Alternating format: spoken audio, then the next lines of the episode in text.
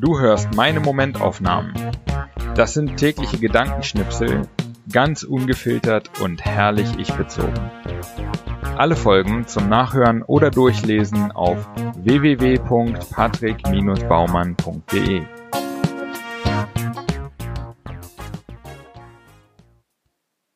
Heute die Momentaufnahmen vom 16.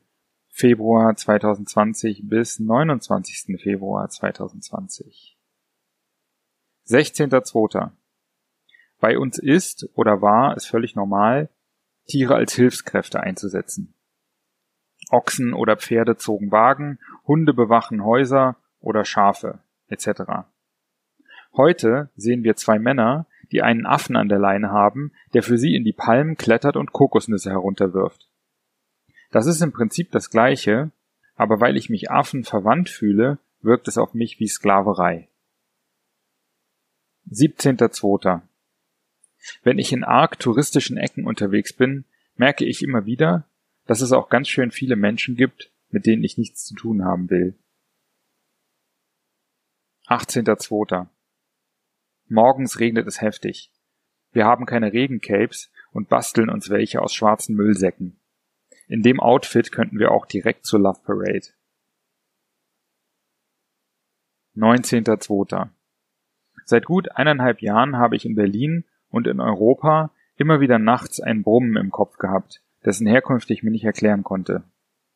Das Dröhnen hat mich teils stundenlang nachts wach gehalten, wurde zum ständigen Begleiter. Das Phänomen ist weltweit als The Hum bekannt und die glaubwürdigsten Erklärungen reichen von etwas Internem wie einem Tinnitus zu etwas Externem wie einer unbekannten Geräuschquelle. Hier in Asien habe ich das Brummen noch nicht einmal gehört. 20.02.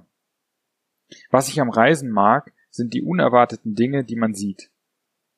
Wie zum Beispiel hier auf Pangan der fette Biker von den Bandidos Ingolstadt, der auf seiner Harley an uns vorbei blubbert. 21.02. Gestern war im Tempel ein Stück das Tal hinunter eine Riesenveranstaltung mit lauten Ansagen und Musik über Stunden. Wir denken erst, wir warten es ab. In Thailand dauern Feste nicht so lang. Um halb eins läuft die Sause immer noch. Wir entscheiden da einfach hinzufahren. Als wir ankommen, ist das Fest gerade vorbei, die Musik aus. Aber alleine dorthin gefahren zu sein, fühlt sich gut an. Gegen den Frust der Machtlosigkeit etwas unternommen zu haben. 22.02. Ich stecke mit dem Roller auf einem Felsen fest. Meine Hupe hupt ununterbrochen. Um mich herum ist es stockfinster meine Lippe blutet und ich habe ein Casio-Keyboard zwischen den Beinen. Was ist passiert? 23.02. Eine unerwartete Absage beschert mir die Idee für einen Blogbeitrag oder gleich ein ganzes Buch. Verbindlichkeit für Millennials. Das würde sicher ein Kassenschlager. Wenn nicht unter Millennials, dann unter denen, die mit ihnen zu tun haben.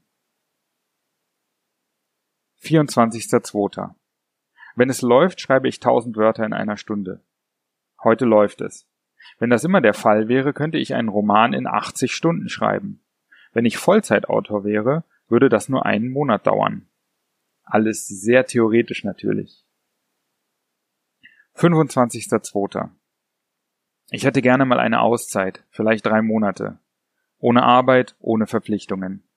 Einfach nur in den Tag hineinleben, entdecken, einiges durchdenken. Ich fühle mich immer unwohler damit, was ich den ganzen Tag so mache. Planlos, getrieben, ohne rechtes Ziel. Das würde ich gerne mal ordnen. 26.02. Skype-Call mit Mutti am Smartphone. Aus Versehen und ohne es zu merken, mache ich einen Screenshot, den ich erst nach dem Gespräch bemerke. Es ist ein richtig schönes Foto.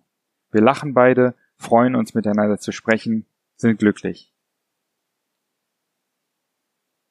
27.02.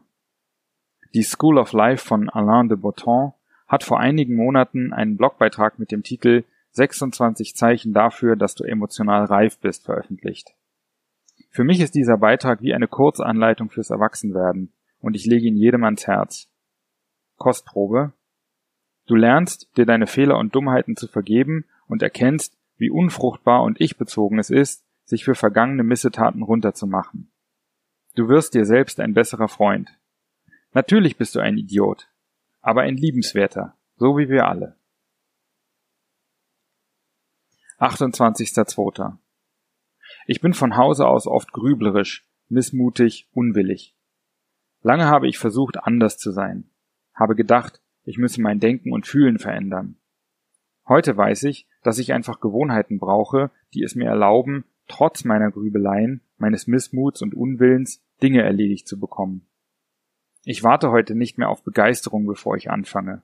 Ich fange übellaunig an und durch das Tun bessert sich meine Laune. 29.02. Ich mache nach knapp drei Jahren wieder den Test von 16personalities.com. Ich habe mich etwas verändert.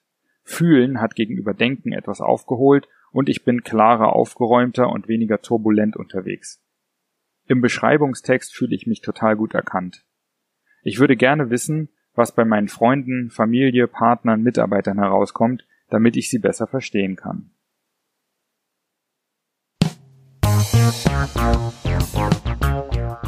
Gefallen dir meine Momentaufnahmen und willst du mehr?